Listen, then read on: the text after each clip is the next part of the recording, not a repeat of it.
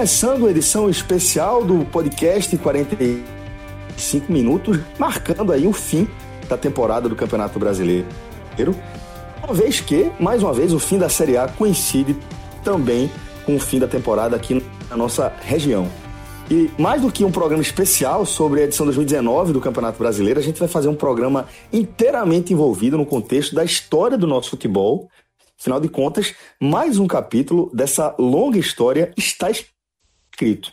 E desse capítulo se desdobram uma série de fatos, atualizações e análises importantes para a gente entender o futebol do Nordeste de forma ampla, passando aí pelo passado, pelo presente e também pelo futuro.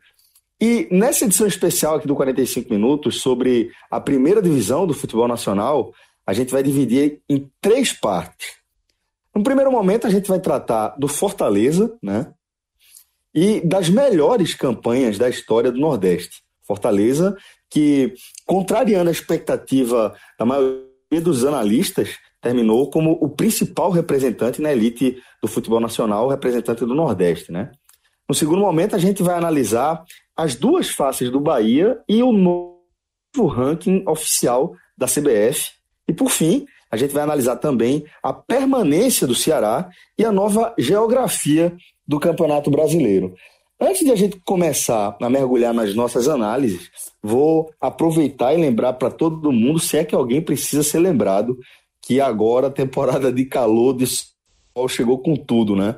É, quem mora aqui na região metropolitana do Recife, pelo menos, é, sofreu aí com bastante calor nos últimos dias e automaticamente, pelo menos para mim, quando eu vejo calor, o céu, o céu aberto desse jeito, eu já penso no Vilagem Porto de Galinhas e já fico contando os dias para conseguir é, encaixar uma folga, mesmo que seja ali durante a semana, e dar um pulinho no Village, dar um pulinho lá em Porto de Galinhas, que é logo ali, principalmente pela estrada nova, tá mais fácil, tá mais rápido ainda.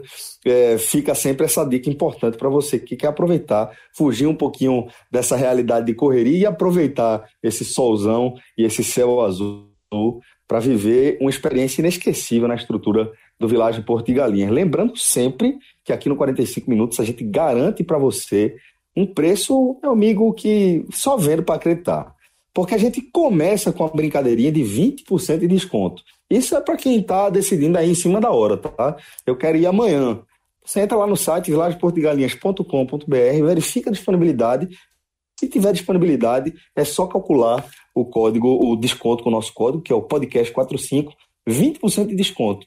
E se você se programar direitinho, a partir de 60 dias, um negócio que já é inacreditável, fica ainda melhor, velho. Porque aí sobe para 36% de desconto e aí, meu irmão, é só pegar a estrada e curtir aquele paraíso que é o Village Porto de Galinhas. Então, não perca tempo, acesse lá o site, dê uma passeada por lá, se programe, projetando aí, veja quanto, quanto vai custar, veja o desconto que você vai ter e não perca tempo. Faça sua viagem e viva essa experiência inesquecível. Fred, nesse primeiro programa, a nova história escrita pelo Fortaleza, né? Afinal de contas, a galeria das grandes campanhas do Nordeste ganha mais um quadro, porque foi tirar o chapéu, né? A maneira como o Fortaleza entrou, a expectativa que se tinha sobre o time de Rogério Ceni, o bom início de campeonato, sem dúvida, mas a saída súbita, o retorno e o Fortaleza termina à frente do Bahia, com toda a estrutura, com toda a continuidade de um ótimo projeto que já vinha em curso, né? Exatamente, Celso. E mais do que terminar na frente do Bahia, o Fortaleza ele consegue romper uma barreira que, queira ou não, a gente gosta ou não, é uma barreira significativa para o futebol do Nordeste nessa era dos pontos corridos. Afinal, a gente está falando de um universo de 17 edições do campeonato e apenas três clubes conseguiram terminar entre os dez primeiros colocados. O Vitória, duas vezes, o Esporte e agora o Fortaleza. Mas, inclusive, eu prefiro deixar para Thiago Minhoca, porque eu já vi que no Twitter dele ele colocou as melhores campanhas da história do Nordeste nos pontos corridos. E, Minhoca, Então compartilhe aqui com a gente esse levantamento que você fez, que foi a partir das campanhas de 50 pontos. Você fez um recorte um pouquinho maior do que o do top 10. O top 10 foram quatro campanhas, você pode destacar ela e depois destacar as outras quatro que romperam outra barreira. São duas barreiras: a barreira da posição dos 10 primeiros e a barreira também bem significativa dos 50 pontos. Pois é, Fred. É, enfim, é um alô aí para todo mundo. Estou aqui bem esgotado, né? Estava no, no Castelão até é, horas atrás. E o Fortaleza, realmente, né? Além de fazer a melhor campanha de um cearense, né? Faz aí a terceira melhor campanha. Lembrando aí que o Vitória de 2013 tem a melhor campanha, 59 pontos, foram 16 vitórias.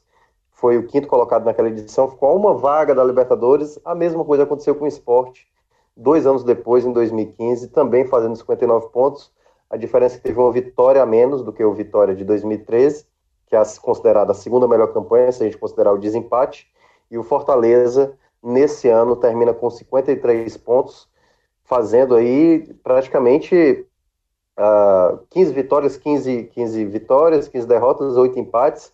Um saldo positivo, que praticamente Fortaleza, eh, durante toda a competição, largou com aquela goleada, né, perdendo para o Palmeiras fora de casa, e desde então é, a equipe vinha, vinha numa oscilação, ganhava de pouco, não ganhava de muito, mas na reta final aí terminou com essa invencibilidade e terminou na terceira colocação. E aí, fechando, eu coloquei top 8 porque eu só considerei equipes do Nordeste que fizeram de 50 pontos para cima, ou seja, pelo menos 50 pontos.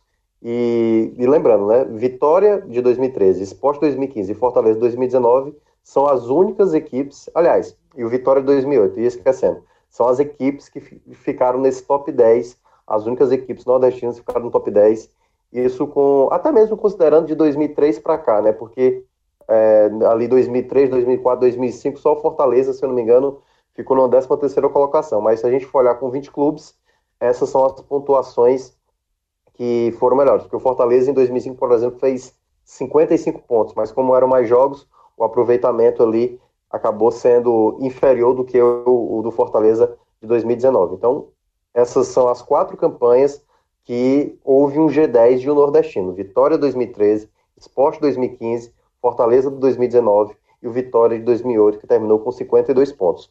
Outras campanhas que também ficaram acima de 50 pontos for, foram três do Esporte, que foi de 2008, com 52 pontos, mas foi 11 colocado. Em 2014, também a mesma pontuação, o mesmo número de vitórias e também na 11 colocação. E em 2007 foi o 14 colocado com 51 pontos. O Bahia, dois anos atrás, em 2017, ficou na 12 colocação e fez 50 pontos. A gente tem o Náutico com 49, o próprio Bahia desse ano também com 49, só que eu só considerei aqui as equipes que chegaram de 50 pontos para cima, né? Estabeleceram de 50 pontos para cima. Eu considero uma campanha para o nordestino bastante é, louvável, assim, né? Realmente a gente sabe as dificuldades dos nordestinos de fazer uma campanha dessa.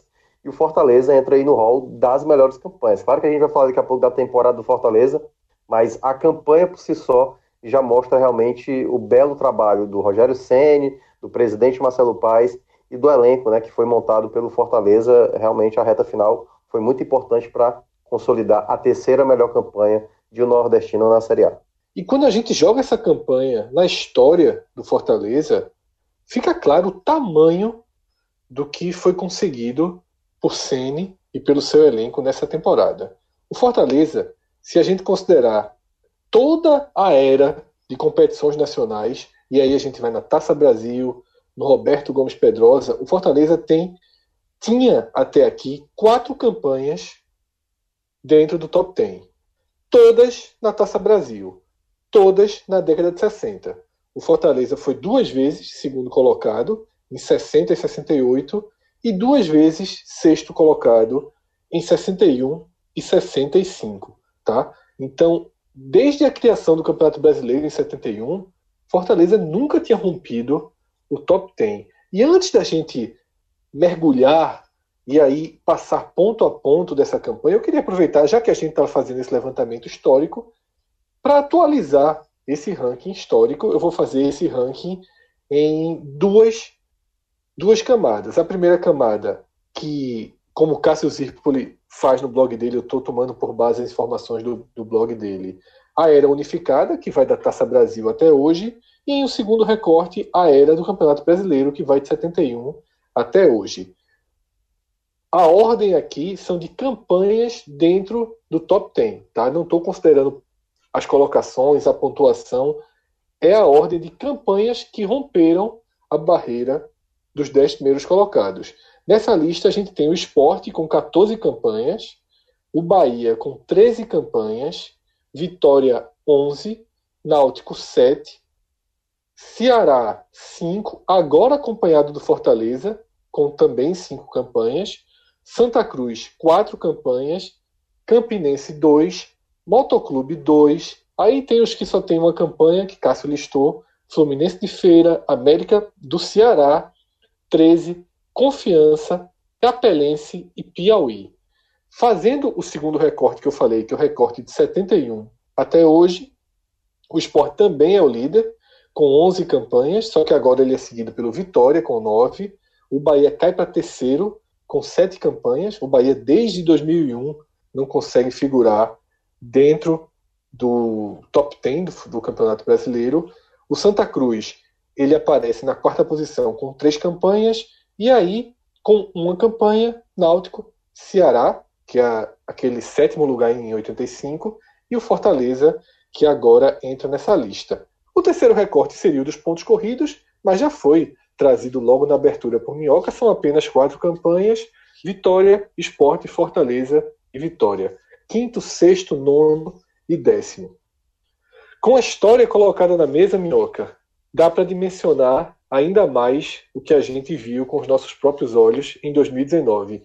Nada como a história do futebol brasileiro para servir de parâmetro e para valorizar um presente que foi um presente impressionante do Fortaleza, celebrado com a festa que você foi um privilegiado em estar no estádio. Está aí quebrado, cansado, afinal chega ao fim hoje uma temporada de muito trabalho, né, para todos nós, para você com o futebol cearense com dois clubes ainda mais, mas o espetáculo final aos seus olhos que estava no estádio deve ter sido para ficar na memória, né, Minhoca? Olha, Fred, foi uma coisa sensacional, sabe? A torcida do, do, a torcida nordestina de uma maneira geral, ela consegue fazer coisas muito lindas. Eu lembro da final da Copa do Nordeste entre Esporte e Bahia, que foi uma coisa maravilhosa. E lembro que ano passado Fortaleza conseguiu já realizar festas que, mesmo na Série B, já impactavam muita gente, né? Eu lembro o, o, o jogo que era comemoração do centenário do Fortaleza, saiu até com o gol do Gustavo, aos 47 do segundo tempo, que é aquele é o tempo que o Fortaleza mais celebra na história, né? Porque foi o gol que, que tirou o pentacampeonato do Ceará e tudo mais. E, a, e, a, e, naquele dia eu não tinha visto nada parecido em estádio, assim, tamanha, tamanha, o tamanho mosaico foi na, na, naquele dia, né, porque foi um mosaico completo, toda, toda a parte do, do, do Castelão fazendo um mosaico espetacular, e hoje pareceu aquelas festas quando acontece com o clube europeu, quando é, eles ganham, né, ali uma tríplice coroa, eu lembro que já vi isso em jogos do Barcelona, em jogos uh, enfim, de equipes que, que acabam ganhando muitas coisas, e aí quando termina a temporada, há aquela festa no estádio para, digamos, fazer ali, levantar as taças e todo mundo comemorar. E o Fortaleza, já sabendo que já estava garantido na Série A 2020 e na Sul-Americana, deu tudo certo, porque preparou uma festa, veio a vitória em campo, né? Estava rolando banda dentro antes de começar o jogo, é, depois do jogo ainda teve uma outra banda de forró para o pessoal que quisesse continuar na festa e a vitória. E aí aquela coisa do fica sene, né? Ali terminou o jogo, apagaram as luzes e aí várias lanternas ali de celulares com LED ali, né? Azul, vermelho e branco e fazendo a festa com fogos e tudo mais. Realmente foi uma festa muito bonita. A torcida do Fortaleza mais uma vez dando realmente um, um, belo espetáculo e vai aí, é aquela coisa, vai, vai só se somando, né? O, o que o, o, Fortaleza vem fazendo em campo, o que a torcida, e aí cabe um registro, Fortaleza termina como a segunda média de público da Série A, acima de Palmeiras, de São Paulo, de Corinthians, equipes que se a gente fosse imaginar assim seria é, bem mais à frente, né? Claro que a gente tem que pesar um pouco aí o desempenho de Palmeiras, Corinthians e São Paulo, mas a torcida do Fortaleza chegou muito, muito presente e bater na segunda colocação atrás do Flamengo, que é praticamente imbatível, né? Principalmente sendo campeão. Então, Fortaleza é, coroa e a torcida faz uma festa muito bonita e fica marcado aí como realmente um ano maravilhoso, praticamente quase tudo perfeito. Aliás, perfeito, porque querer cobrar da Copa, da, da Copa do Brasil sem sacanagem da minha parte. A gente só poderia cobrar de Rogério Senna a saída, né? Porque três pontos da Libertadores é impossível. Eu conheço sua análise, sei que você já explicou, inclusive, aos nossos ouvintes, que o time apresentava um movimento de queda de rendimento naquele momento e que, de certa forma, a saída e chegada deu uma turbinada psicológica, né? o time se reencontrou no campeonato. Eu sei que você não é, não abraça a versão de que se Rogério ficasse, o desempenho seria ainda melhor do que foi, mas é quase impossível não fazer essa associação, né, Minhoca? É difícil. É, para quem não é. acompanha de perto, e até para quem acompanha, não necessariamente a sua visão, é a visão de todos. É, a única, o único ponto que fica no e se é esse, porque a verdade é que o Fortaleza foi disparado o grande clube do Nordeste em 2019, mesmo com o Bahia alcançando uma receita histórica. O Bahia começa a, a, a caminhar da casa dos 150 para os 200 milhões de reais por ano. É algo absolutamente fora do alcance do Fortaleza, ainda fora do alcance do Fortaleza. O Bahia se aproxima é. de ser o primeiro clube da região a chegar nos 200 milhões. Há pouco tempo a gente estava celebrando esporte e Bahia rompendo os 100 milhões. E agora o Bahia evolui muito no aspecto fora de campo, no aspecto financeiro, mas dentro de campo, o Fortaleza foi impecável na Copa do Nordeste, ganhou o Cearense como teria que ganhar e ultrapassou o Bahia nessa reta final, ultrapassou em quantidade de torcedor no estádio e fez algo que o Bahia nunca conseguiu fazer em nove edições da Série A nos pontos corridos. O Bahia disputou nove vezes e nunca rompeu o top 10. Então, assim, é um trabalho daquele que, de fato, para colocar num quadro. A gente aqui no podcast, é, sobretudo o núcleo Recife do podcast, é, a gente não era muito digerido por parte dos torcedores do Fortaleza, porque a gente não é, tratou 2018 como algo para você colocar no quadro na parede do clube como um dos grandes momentos da história, ainda que a gente saiba o peso que é ser campeão de uma Série B, é o principal título do futebol cearense. E agora, com a Série B dos pontos corridos, é mais difícil. Fortaleza é o único clube do Nordeste com esse título na era dos pontos corridos. Mas é, eu imagino que os tricolores tenham entendido nesse 2019 a diferença dos pesos. Na conversa com alguns no Twitter, eles seguem supervalorizando muito 2018. Mas comparar 2019 com 2018, 2018 ele só entra nesse trem como o início de um processo, que na verdade nem era o início, né, mas entra como uma continuidade. Porque 2019 é o ano de ouro do Fortaleza. É. É, é, é, uma, é uma coisa que, se a gente for olhar assim, são muitos acertos do Fortaleza nesses dois anos. Né? Aliás, a gente tem que pegar ali o final de 2017, então, de fato, são, são dois anos, porque foi quando é, o presidente Marcelo Paes, que assumiu Fortaleza, ele teve uma grande sacada de, de trazer um treinador com uma mentalidade iniciante ainda, como é o caso do Rogério Ceni, que saiu muito é, desgastado com o próprio clube, né, que ele passou anos, que no caso era o São Paulo, muito problema com com o atual presidente, o Leco, e apostar num treinador como o Rogério Ceni, mas com uma visão de um manager, né, que é aquele cara que entende do, do tipo de alimentação, entende onde é que tem que ser um treinamento, como é que tem que ser a preparação, até as coletivas que eram, eram, eram costumeiras é, de um treinador na semana, e aí, claro, né, é,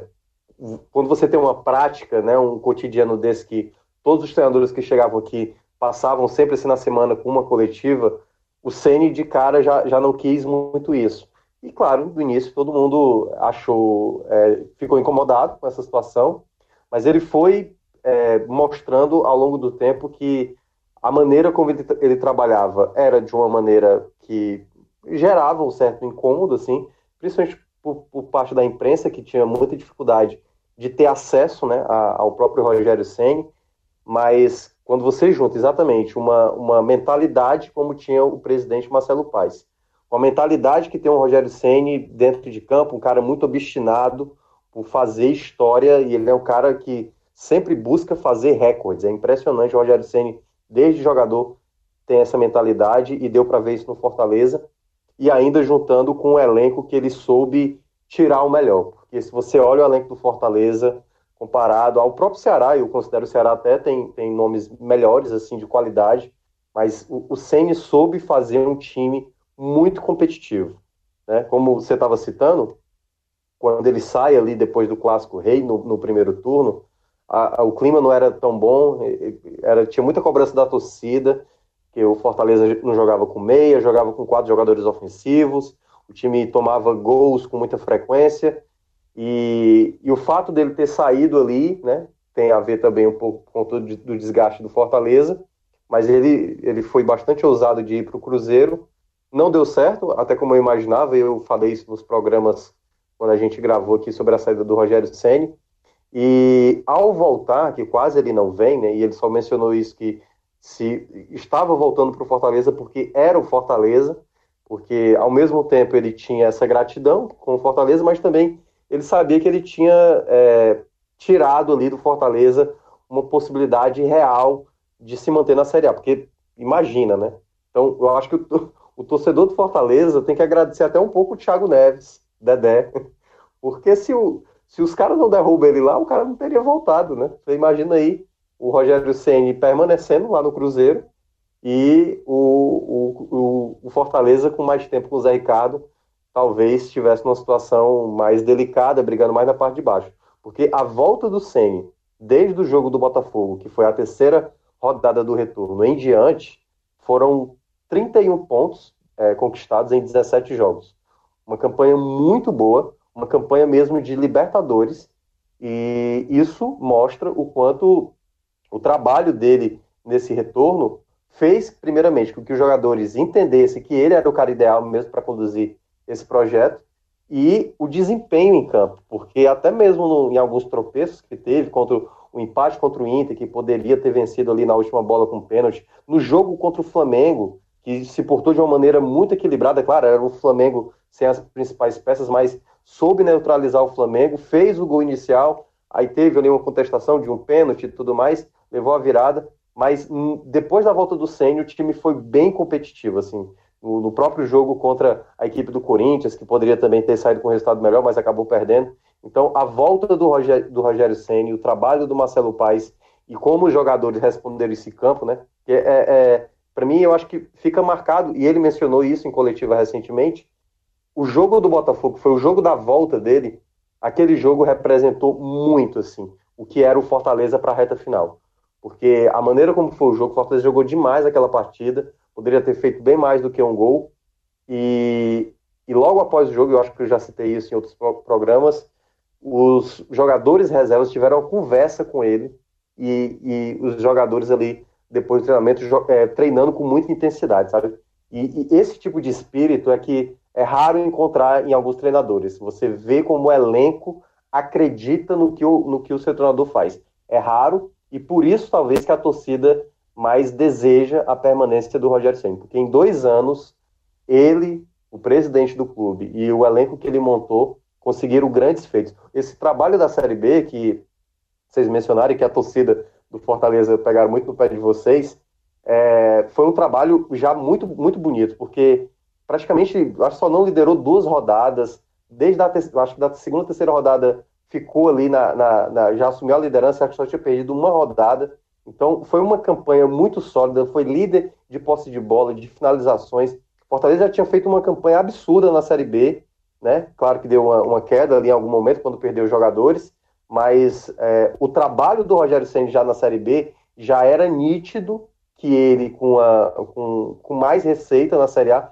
poderia fazer melhor. E ele teve muitas dúvidas, cabe destacar isso. No final de 2018, ele não sabia se iria continuar. Acho que ele até esperou alguma proposta mais concreta de algum clube. Não veio nenhuma proposta. E aí ele assinou por mais uma temporada. E ele dizia, e esse é o, acho que é o grande é, ganho do Fortaleza nesses dois anos.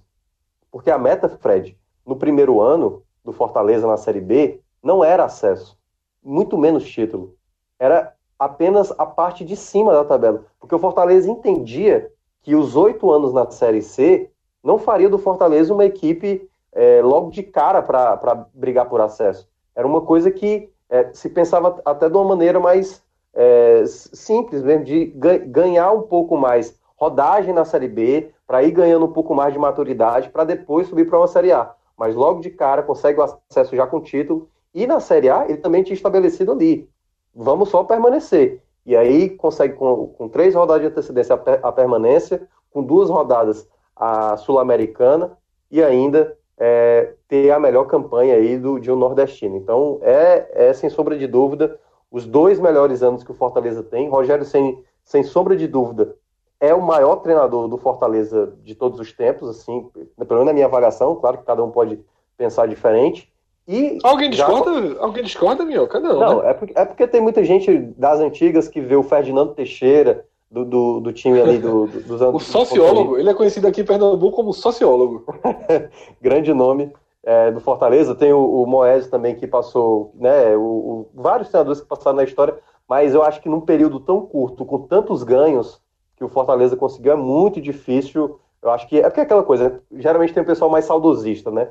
acaba lembrando. E eu acho até que cabe uma discussão de não, tal, possivelmente ser o maior treinador do futebol cearense, porque é, nos últimos dois anos essa campanha assim representa muito assim para o futebol cearense, né? Isso causa impacto mesmo assim geral no, no Brasil, muita gente elogiando o Rogério Ceni, principalmente o Rogério Ceni do que aconteceu também até com o Cruzeiro, né? Porque é impressionante como até o fator Cruzeiro, o rebaixamento do Cruzeiro faz do Rogério Ceni ainda terminar maior ainda, porque ele sai do Cruzeiro... Não colou nele, né, Minhoca? Não colou nele. O Aliás, ruim que ele teve no, no, só, no Ele só saiu de maneira positiva com isso.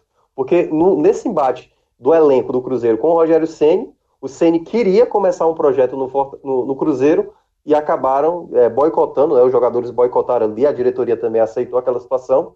O Cruzeiro cai, o Rogério Ceni mantém o Fortaleza na Série A, coloca na Sul-Americana. Hoje, o que seria uma nona colocação para o Cruzeiro, que poderia ser, não seria nada absurdo, né? Há rodadas atrás, que já que todo mundo imaginava que o Cruzeiro fosse ter recuperação, na verdade foi o Fortaleza que termina praticamente como o grande vencedor aí dessas equipes aí que acabaram não indo para a Libertadores. Então, é um trabalho assim louvável por tudo que foi feito, assim, é, é, é algo que está gravado na história. A campanha do Fortaleza é impressionante na temporada mesmo, como você falou. Cearense, Copa do Nordeste, quase elimina, é, quase elimina não, mas quase leva para os pênaltis o jogo do, do Atlético Paranaense na Copa do Brasil, que acabou sendo campeão da Copa do Brasil, e na Série A, terminando ainda na nona colocação. Muita força, Minhoca, muita força, muito competitivo.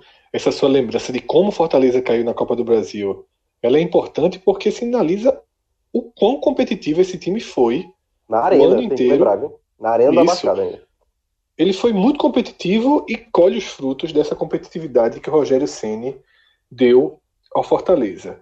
Minhoca, a gente, né, nós que fazemos o podcast 45 minutos, estamos trabalhando diariamente nesse final de temporada e também será assim no começo de 2020. A gente segue com o pé no acelerador, acompanhando de perto todo o movimento, todas as movimentações, as negociações, os bastidores dos clubes nessa reconstrução do elenco. É claro que durante essa próxima semana você vai ser acionado algumas, muitas vezes. Não pense que seu, seu descanso começa hoje, não, porque você vai ser peça fundamental e peça principal aí dessa semana. Mas assim, é inevitável, Minhoca, que a gente já fale nesse programa sobre, de novo, o Fortaleza ter que esperar por uma decisão de Rogério. Eu, me, eu li em alguns lugares que foi dado um prazo até quarta-feira. Porque, queira ou não, esse momento que a gente está vivendo é um momento muito importante. Você não pode ficar muito tempo parado no mercado. Claro que o Fortaleza tem suas indicações, o próprio Rogério deve ter feito esse trabalho, suas prioridades de renovação, de ajuste de contrato, mas essa resposta precisa vir. Qual o seu feeling pelo que você sentiu, no que você escutou de Rogério, em como ele se comporta em relação ao clube? Você acha que ele está dividido? Você acha que ele vai tentar agora sim iniciar uma outra história sem o fantasma Estou né? usando a palavra que ela é muitas vezes utilizada é, de forma negativa, mas o que eu quero dizer é que o Vitória foi. O, o Rogério foi para o Cruzeiro e o fantasma do Fortaleza era muito recente. Era, era todos esperavam, bastou ele cair no, cru, no Cruzeiro, todo mundo já esperava a volta dele para o Fortaleza. Isso não pode acontecer para sempre. Nem, nem é bom para ele, nem é bom para Fortaleza. Como é que você vê esse momento? Ele está pronto para um rompimento definitivo dessa vez? Ou você acha que ele vai abraçar esse projeto, ele vai encarar esse ano de Sul-Americana, ele vai tentar consolidar o Fortaleza como maior força? É, Fred. É, primeiramente, só para do prazo dele, né? Na verdade, ele mencionou que até dia 13, no caso sexta-feira, ele vai dar essa resposta.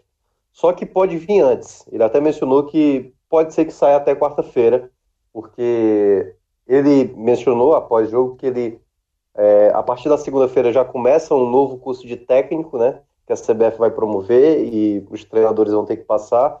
Parece que é o último módulo, então não vai precisar mais fazer nenhum tipo de de aperfeiçoamento depois assim desses cursos que a CBF promove para os treinadores da Série A. Então, e aí pode ser que nessa semana ele já vá se acertar, possivelmente, e aí é que eu, já é uma opinião, não é uma informação, com o Atlético Paranaense, que é o clube que está colocando o Rogério Senni como o principal nome do momento, né? Porque é, tentou alguns nomes, a, a, equipe do Atlético. Eu gravei um, um, podcast, que eu faço parte aqui do grupo Povo, que se chama Footcast, e a gente entrevistou o Afonso Ribeiro, que é um dos jornalistas lá do, do Yahoo, e ele mencionou que, uma fonte dele mencionou que o Rogério Ceni já teve uma primeira conversa, não uma conversa oficial, mas já teve uma primeira conversa e, digamos que já indicou alguns nomes para o Atlético no próximo ano. Eu acho que tudo indica que ele vá, primeiro porque o Atlético é uma equipe que vai estar no Libertadores, o, tem o fato do, do estilo de jogo do, do, do, Atlético e também até da maneira como o Atlético adota uma postura de trabalho, né, com a comissão técnica e os jogadores, é uma coisa muito fechada, não tem como é habitual aqui no futebol no futebol brasileiro de uma maneira geral, né? Aquela coisa de semana a semana o treinador tá falando e tudo mais, então se encaixa com o que o Rogério Ceni gosta, de, de, ter o trabalho dele ali sem precisar dar muita satisfação à imprensa. E também é o fato do, do modelo de jogo, eu acho que se encaixar muito com o do Atlético, assim. Um, um time muito é, ofensivo, que tem a posse da bola, que ele gosta muito. Então, eu acho que a ida do Rogério Ceni agora. Agora o homem é liso. Porque na, na coletiva, após a, a, vitória de hoje, em cima do Bahia, ele, ele falou várias coisas. Ele falou: é, eu, eu, eu acho que ninguém é insubstituível, né? Então, se eu fiz agora um bom trabalho, uma, um outro nome pode vir aqui fazer um bom trabalho. Então, ele já mencionou, dando a entender que vai sair, mas também é, respostas depois, ele acabou mencionando: tipo, o próximo ano a gente tem que ver como vamos fazer um, um melhor, um, uma melhor garimpagem de peças, porque o próximo ano vai ser mais complicado para o Fortaleza.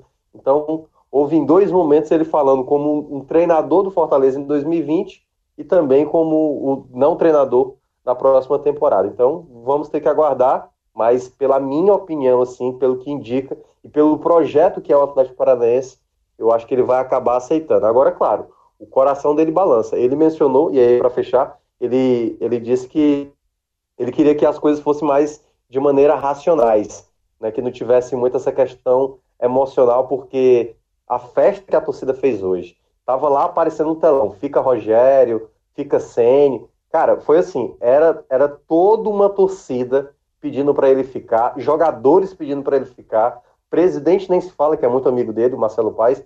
Então, assim, só depende do Rogério Ceni. Eu acho, imaginando, acho que o Ceni vai acabar é, saindo. Mas se ele ficar, a torcida do Fortaleza vai agradecer. Mas, e aí, concordo com você. Acho que talvez seja melhor para o próprio Rogério Ceni ficar um pouco, não tão preso ao Fortaleza, claro, ele sabe do que ele já fez no Fortaleza. Fortaleza, na verdade, ele quer, é, ele sabe que com o Rogério Ceni a possibilidade de repetir né, o que foi feito nos dois últimos anos é, fica mais provável das coisas darem certo, mas só saberemos na semana. É, eu, eu continuo com a, minha, com a mesma opinião que eu tinha quando ele foi para o Cruzeiro.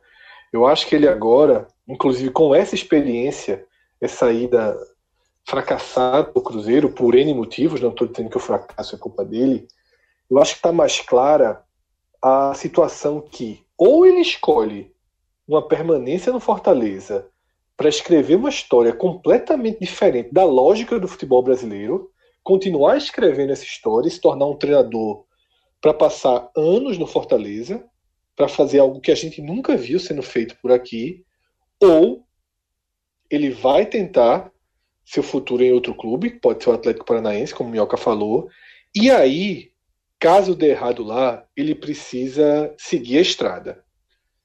Tá? Eu repito exatamente a mesma coisa que eu falei no episódio Cruzeiro. Se ele for para o Atlético, der errado e as coisas estiverem dando errado no Fortaleza, aí ele não pode voltar porque aí é, eu acho que nem, nem o clube nem ele vão seguir em frente. Eu acho que a decisão tá, da relação Rogério Ceni Fortaleza não para sempre. Ele pode voltar daqui a três, quatro anos, mas pelos, pelo futuro próximo ela vai ser tomada essa semana. E do mesmo jeito, Minhoca, que ele já tem contato com o Atlético, eu não sei se a diretoria já trabalha numa alternativa, porque quem assumir, assume uma situação muito complicada, né? Quando você. O, o comum no futebol é você assumir um clube que está celebrando a chegada do novo treinador, precisando de mudança. Você assumir pós-Rogério Senna é muito complicado para quem chegar. A escolha tem que ser muito bem feita, a paciência com quem chegar tem que ser muito grande, né? É, é, é aquela coisa, meu amigo. Depois que sai um treinador do que, como eu está falando, como o melhor treinador de todos os tempos do clube, é, é, é praticamente aquela coisa. Eu não diria nem a sombra, porque se o Rogério Ceni, se tudo indicar que ele for bem no Atlético, o, o Rogério Ceni tem tudo, na verdade, é só crescer mais e, enfim, dificilmente voltar, né? Porque ele vai estar tá sendo disputado aí pelos principais clubes do Brasil e Fortaleza, aí, na verdade, vai teria aí que ter uma, uma situação que só o Rogério Ceni mesmo dizendo, não, eu não quero treinar um Santos, eu não quero treinar um Flamengo, quero treinar uma Fortaleza. Então, só depende do Rogério Ceni se um dia ele voltar, caso ele saia. E essa questão da, da, da escolha do, do novo treinador é complicado porque quem é que vai conseguir, primeiramente, estabelecer um modelo de jogo tão ofensivo, tão ousado como o Rogério Ceni? E se você encontra esse treinador, esse treinador tem que ter um respaldo perante ao elenco, como o Rogério Ceni tem, né? Porque ele é um, e aí o Rogério Ceni ele é dos, dos, dos novos treinadores, ele já começa com a carta maior, porque ele é o Rogério Ceni, né? Então ele é um, um, um cara que tem um amo e odeio, né? Deu para ver claramente lá no Cruzeiro, que era mais odeio do que amo, mas é, é um cara que, pelo menos na Série B, muitas contratações passaram por conta do Rogério Ceni. O próprio Romarinho, que foi um dos destaques de, dessa temporada. Quando ele foi é, contratado ano passado, ele disse que aceitou porque era o Rogério Senna ligando para ele. Então tem esse peso, né? Então é um cara grande para um vestiário, é um cara muito insistente no trabalho, muito exigente, né, no caso, e ainda um cara que tem uma mentalidade de jogo que o torcedor gosta, que é, vai para cima, não tem medo e tal. Claro, corre risco, mas tudo aquilo que um torcedor gosta de ver num, num treinador, que ainda é, é até as, o, como o Ceni ele passou anos no São Paulo e ele sabe da importância que é uma torcida, ele, ele, ele faz com que a torcida o abrace, porque em nenhum momento ele, ele tenta colocar ele ou o presidente ou qualquer jogador acima da torcida. Então, todas as coletivas do Ceni assim que, que, que eu percebo, ele sempre enaltece a força da torcida, né? E ele, ele disse que sai é, realmente, no ano passado já tinha falado isso, mas mais uma vez ele repetiu que o que mais encanta ele é a torcida do Fortaleza. E aí eu acho que é zero populismo mesmo. Rogério Ceni nesse aspecto ele é um cara realmente muito muito franco de saber enaltecer aquilo que para ele é bastante especial. E sem sombra de dúvida, ele vai deixar aí um vácuo grande.